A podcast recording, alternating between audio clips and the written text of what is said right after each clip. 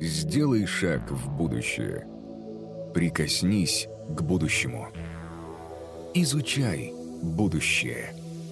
Здесь начинается будущее. Реформ. Winning the Hearts. За две недели до э, реформа мы запустили ре-марафон и задали участникам один простой, но очень, очень важный вопрос. От чего зависит будущее человека? От людей, от технологий или бизнеса? В зависимости от ответов участники объединялись в три сообщества и прошли все этапы организации жизни комьюнити. Выбрали лидера, выполняли командные задания, соревновались и поддерживали друг друга, делали, э, делились экспертизой, находили партнеров и создавали целые проекты в кратчайшие сроки. Такое вот объединение людей в сообщество становится ключевым в бизнесе. В, бизнесе. в одиночку добиться чего-то серьезного невозможно. Нужно создавать экосистемы, то есть партнерские отношения с другими компаниями, организациями, клиентами и средами. Об этом все настойчивее говорят все стороны процесса. Например, Евросоюз 5 июля обнародовал программу инноваций, цель которой объединить таланты в сфере технологических разработок. Чуть раньше Harvard Business Review выпустил статью с говорящим названием «Сегодня SEO не просто руководят компаниями, они руководят экосистемами». Общество и компании связано, связаны сегодня намного крепче, чем раньше, считают 86% руководителей корпораций. Лидерам важно обратить внимание на трансформацию своей роли, иначе в будущее просто никак не попасть. О новых типах социальных связей в цифровую эпоху и о том, как сообщества влияют на ментальное здоровье человека, мы поговорим с Евгенией Ронжиной. Евгения – идеолог комьюнити University, управляющий директор и руководитель штаба Сбер-X, преподаватель в финансовом университете при правительстве Российской Федерации, спикер федеральных форумов и конференций. Всем привет! Я безумно рада вас видеть в эфире. А, почему говорю видеть? Потому что я читала ваши сообщения в чатах к сегодняшнему форуму. Это мой третий форум, но первый, когда я стою здесь вживую в студии. А, все, что вам нужно знать из слайда обо мне, ну вот ключевое, что я больше 10 лет занимаюсь сообществами, поэтому сегодня мы поговорим о прошлом сообществ, о настоящем сообществе и о будущем сообществе. И мы поговорим о том, что это не просто профессия. У сообщества бывает как форма организации, а, форма модели управления, бывает как среда, в которой мы можем почувствовать себя наконец-то среди своих.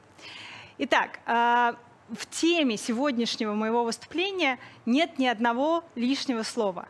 Когда мы говорим построение сообществ, навык и профессия будущего, мы говорим, конечно, о том, что сообщество — это технология, и их надо строить, они не возникают сами собой.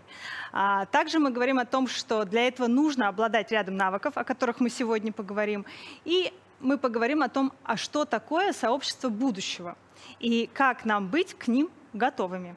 Поехали? А для начала, для затравки, чтобы вот захватить ваше внимание, давайте переместимся в будущее.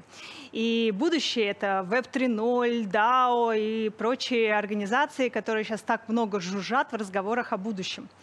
А, недавно мне попалось в руки одно исследование, где спросили, какая ключевая роль в сообществах или в DAO или в Web 3.0. И как вы видите, ключевая роль там оказывается community менеджер или лидер сообщества. Почему? Потому что сами эти проекты построены на взаимодействии людей. Все, кто сейчас услышал незнакомые для себя слова DAO или Web 3.0, не пугайтесь, дальше будет проще. А вот, например, вакансия в одной из таких сообществ. Я прошу вас обратить внимание на зарплаты, которые предлагают такой роли. Поэтому то, о чем мы сегодня будем говорить, это не только будущее, которому нужно сейчас учиться, а дальше случится оно или нет. Это уже настоящее. В настоящем мы можем еще активно наблюдать сообщества и их развитие, и роль комьюнити-менеджера в социальных сетях. И социальные сети растут до сих пор. Несмотря на то, что мы по цифрам видим, что в среднем по миру среди всех пользователей интернета социальные сети занимают 90 а, с лишним процентов, как вы видите на слайде. Тем не менее, количество пользователей ежегодно растет. А, но самое главное, это не количество пользователей на текущих цифрах, а это время, которое мы проводим в сети, в социальных сетях, и как следствие количество наших коммуникаций в социальных платформах. К текущему слайду я добавлю еще несколько цифр, которые привлекут ваше внимание, я прошу их осмыслить. А, в среднем по миру 6 часов 54 минуты человек проводит в интернете. А в России 7 а, часов 50 минут в среднем пользователи а, интернета проводят в сети. Примерно 40-50% из этого времени – это время, которое человек проводит в социальных взаимодействиях с другими пользователями сети. Если в прошлом году количество социальных платформ, которые использовал один пользователь, было 6 платформ, то сейчас за год уже стала цифра 7 социальных платформ мы используем. Что такое социальные платформы? Это не только соцсети и мессенджеры, но все виды э, приложений, где взаимодействие происходит именно между пользователем и пользователем. Итак, э, наверняка, если вы на этом форуме, то вы слышали еще и про метавселенные. Так вот, ключевым слоем метавселенных а, также является социальный слой. И когда мы будем все больше и больше перемещаться в объемность, ведь метавселенная, по сути, от социальных сетей отличается только одним – объемностью картинки. А так потребление, оно примерно то же самое. А, поэтому в метавселенных, которые развиваются, тоже очень востребована роль человека, который умеет создавать социальное взаимодействие между участниками, жителями этой метавселенной. А, хочу поговорить о нескольких трендах, которые ведут, а, которые мегатренды, и они заметны во всех а, отраслях и во всех проявлениях, и влияют на повышение спроса на вот новую форму социальных связей. Первый тренд – это одиночество. Одиночество, которое растет по всему миру, то есть люди, которые чувствуют себя одинокими – а процент таких людей по всему миру растет. Причем это не свойственно только там, пожилым, например. Это сквозным образом среди всех возрастов растет этот показатель. Когда я впервые увидела результаты исследований, которые говорили о том, что в России примерно 40% людей достаточно часто чувствуют себя одинокими, я не поверила этим цифрам и решила проверить вопросом в своих социальных сетях, так ли это. И анонимный опрос показал, что да, это так. О чем это говорит? Что растет целая индустрия одиночества, то есть возникают продукты, которые привлекают нас, чтобы вы не почувствовали себя одинокими. Более того, если вы заметите, то в маркетинге достаточно часто тоже стали использовать слово «сообщество». То есть ты уже не просто становишься клиентом, а ты становишься участником сообщества. А не все, что называется сообществом, является сообществом. Но тем не менее. Еще один мегатренд, который, конечно же, вы как участники этого форума знаете и ощущаете, это скорость. Скорость изменений. И если мы посмотрим а, внимательнее на то, какие последствия у этого есть, то мы увидим следующее. Чем быстрее меняется реальность, чем быстрее меняются навыки, которыми нам нужно обладать для того, чтобы оставаться актуальными, тем меньше мы можем пользоваться классическим образованием, которое построено на каких-то знаниях там, 3-5 лет назад, и все больше мы ищем те знания или тот опыт, который происходит прямо здесь и сейчас, потому что опыт там год назад или два года назад во многих индустриях, он устаревает. Отсюда все больше создается образовательных сообществ, и, и сами продукты образовательные все больше начинают быть взаимодействие участников, а не взаимодействие только с контентом. А, сегодня тоже об этом немножко дальше поговорим. Ну и скорость, конечно, создает огромное количество для нас неопределенности, и в этой неопределенности а, растет стресс. Например, недавно вышла статистика, что каждый москвич, а, каждый восьмой москвич употребляет антидепрессанты. Анти, э, потребление антидепрессантов ежегодно в среднем по миру растет на 30%. И, как правило, эти антидепрессанты принимаются в связи с повышенным уровнем стресса, который вызван неопределенностью. А, есть более природосообразный способ а, бороться с неопределенностью, а, или, вернее, защищаться от нее. Это быть в среде своих. То есть чем больше у нас стресса, тем больше мы хотим спрятаться в свою стаю. Генетически мы так устроены. Кстати, э, спикер передо мной говорил про долголетие, и можно разные факторы долголетия выявлять, есть или не есть мясо, какую воду пить и так далее. Но если вы посмотрите на всех долгожителей, то они все живут в очень плотных социальных группах либо в роду, либо соседские сообщества в той местности, где они проживают, очень плотные. И это всегда плотное взаимодействие человека с человеком. Поэтому стресс всегда ниже, если мы в стае. Итак, двигаемся дальше. Что еще сильно влияет на рост спроса на сообщество и на какие-то формы социального взаимодействия?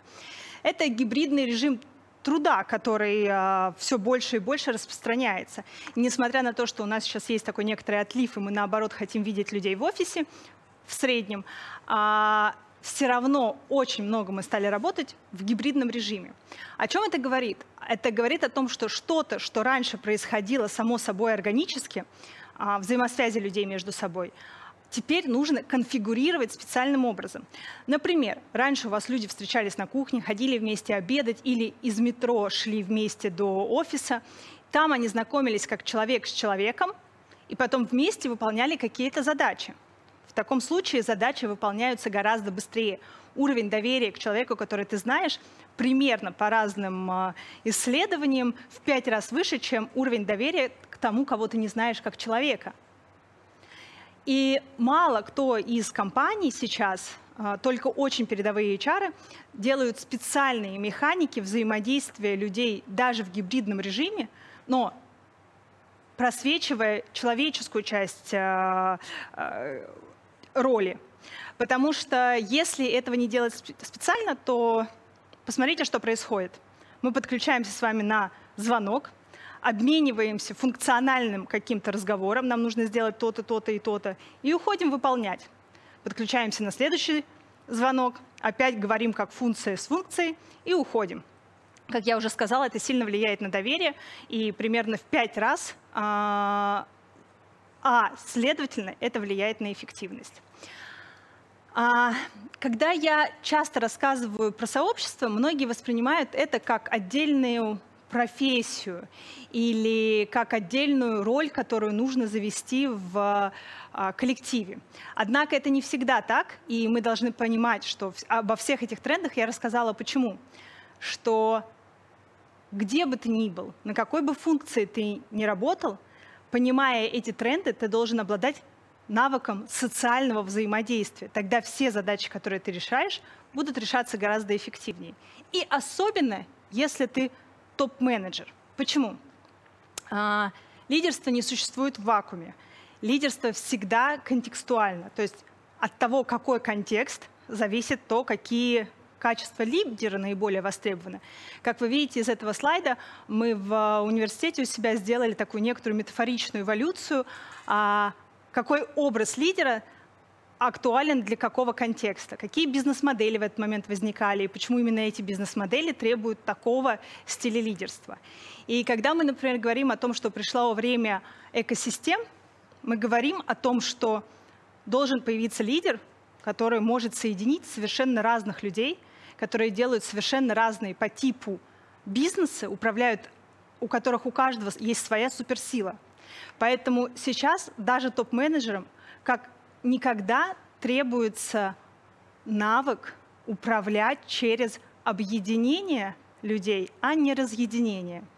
И это на самом деле навык, это не встроенная какая-то функция, которая есть сама собой. И, например, лидеры, которые а, привыкли управлять другим стилем и, и больше пользоваться другими инструментами управления, как вы видите на этих слайдах, их нужно прямо переобучать. Когда мы составляли программы для лидеров сообществ а у нас обучаются не только линейные менеджеры или средний менеджмент, но прямо корпорации заказывают программы для своих топ-менеджеров, как обучить их другим навыкам. То мы опираемся на специально разработанную методологию, в которой есть мета-элементы, они формируют мета-навыки. Мета, то есть сквозные. И понимая, какую комбинацию навыков нам нужно собрать для того, чтобы человек мог управлять через объединение, через, э, а, создавая веру внутри людей, мы собираем соответственным образом программу. А, вернусь к своему тезису, с которого я начала. Сообщества не развиваются сами собой. Конечно, я сейчас могу услышать возражение, что где-то есть самоорганизованные сообщества. Конечно, они бывают. Но бывают спонтанные а, лидеры, которые вокруг закручивают какое-то сообщество, и там что-то варится. А, если мы хотим заниматься управляемым развитием сообществ, то, конечно, это технология.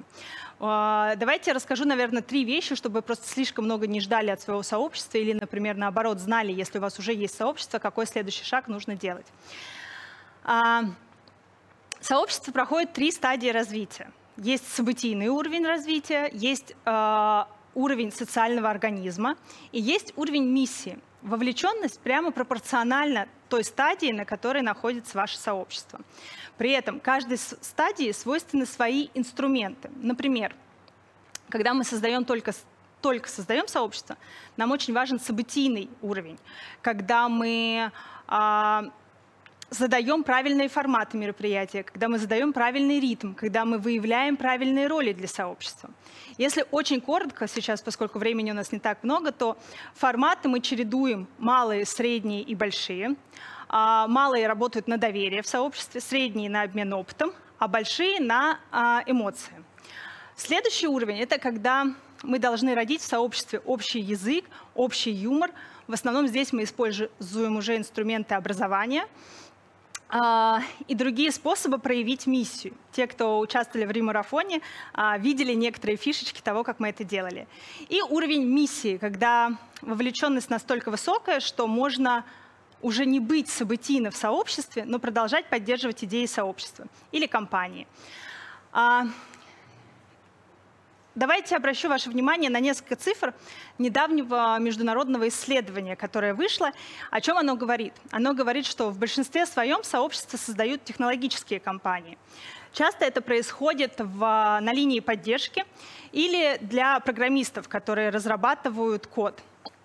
Также сообщества развиваются активно в некоммерческих организациях и в образовательных проектах. Обратите внимание, что за последние 35% сообществ и запрошенных были созданы последние два года. Это то, о чем вначале говорили ведущие, когда говорили о том, что последние два года нас так потрясло, что мы переосмыслили важность социального взаимодействия. А, от этого и руководители начинают гораздо лучше относиться к сообществам, а, и задачи, которые решает сообщество, выносятся на уровень C-руководителей, то есть на уровень топ-менеджмента. А, сразу скажу, не переживайте те, кто не успевает скринить экран. Я в конце вам дам ссылку на то, где вы сможете скачать все эти цифры. А, следующая вещь, что внутренние сообщества, если мы говорим о командах или вокруг продуктов, а внешние сообщества работают, как правило, на удержание и лояльность.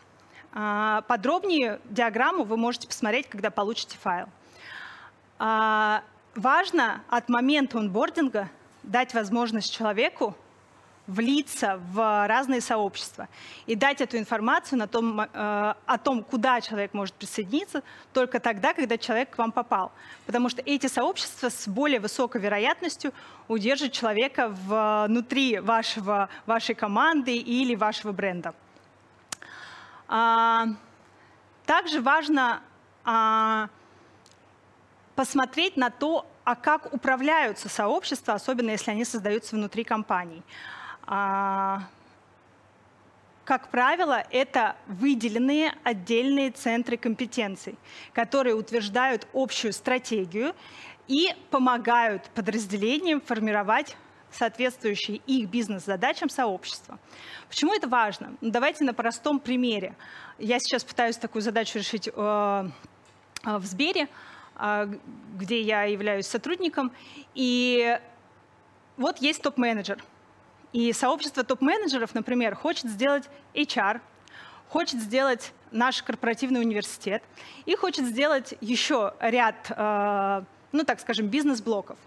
В итоге, когда каждый хочет сделать там свой вид сообщества, никто не смотрит клиентским путем, одного конкретного сотрудника. И поэтому должен быть центр, который балансирует интересы разных сообществ и задает общие правила игры, а главное, делает путь внутреннего клиента понятным на пути к этим сообществам. А, кому-то сегодня, я надеюсь, мое выступление стало кусочком пазла в то, что вы делаете. Вы знаете, многие, когда приходят на учебу к нам, говорят, я многие из этих вещей делал раньше интуитивно, а оказывается, в этом есть система. И действительно, система в этом есть. И когда ты понимаешь систему, когда ты понимаешь технологию, ты можешь это масштабировать. Вот для чего это важно. Но, конечно, чаще всего этим пазлом, э, дополнительным кусочком технологии является к тому, что вы раньше уже делали. Хочу немножко личного в финале. Когда-то э, мне казалось, что все, что я раньше делала, это были какие-то разные вообще жизни. Например, вначале я была в лагере активистов, а, еще в школьные года. Вот видите девочку, которая сидит вот так вот с ручками на коленке. И потом мне показалось, все, я уйду от этой активистской деятельности, буду заниматься серьезными делами, поступлю в Москву на факультет прикладной политологии. Но к концу факультета, на момент магистратуры, меня снова затягивают в связи с общественностью. И после этого я не иду по специальности, как и 92% других людей, которые заканчивают вузы, и иду, открываю свой бизнес. И мне кажется, что я снова поменяла все в своей жизни. Но когда я, будучи предпринимателем, создала сообщество предпринимателей и оказалась на конференции в Штатах, а, на маркетинговой конференции в Штатах, приходит спикер – и знаете, щелчок произошел, потому что она говорит, я вот сейчас после этого выступления побегу в соседнее здание на конференцию комьюнити-менеджеров. Вы знаете, у меня пробежали мурашки по телу. Конференция комьюнити-менеджеров, я до этого считала, что я какой-то человек, который постоянно хороводит других, а тут есть такие же, как и я. Я быстренько купила билет, перебежала в соседнее здание, и вдруг оказалась в среде таких же, как я – как вы видите, это мой пост тогда а, в одной из социальных сетей. И на тот момент я уже много лет занималась построением сообществ. Но тот кайф, который я ощутила, когда я оказалась в среде таких же, как я, он не, не был сравним ни с чем, что я делала в одиночку. А, когда я пришла в Сбер а, на позицию топ-менеджера, тоже мало кто понимал, а, что я занимаюсь на самом деле этим. И мне было на самом деле это не важно. Я занималась коммуникациями, координацией там, 74 компаний внутри, чтобы они друг от друга знали, чтобы они друг с другом взаимодействовали. И мне все равно было, как люди это называют. Я понимала, кто я в этот момент и что я это делаю. А, а что я делала?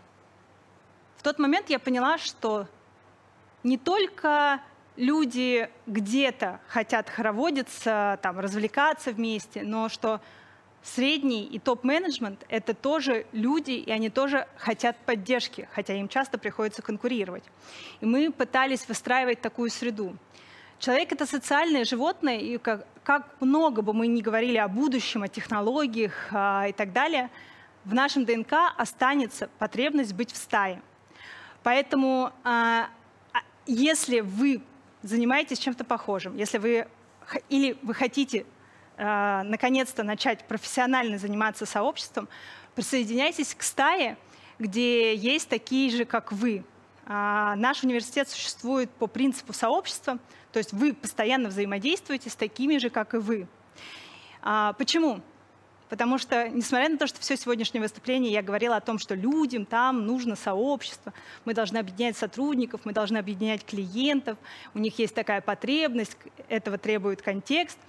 Тем не менее, ключевое, что я хотела бы, чтобы вы унесли из сегодняшнего выступления, это не им кому-то, это каждому из нас лично нужна своя стая, где мы можем обмениваться опытом, доверять друг другу и совместно проживать эмоции. Сделай шаг в будущее. Прикоснись к будущему. Изучай будущее. Здесь начинается будущее. Реформ. Winning the Hearts.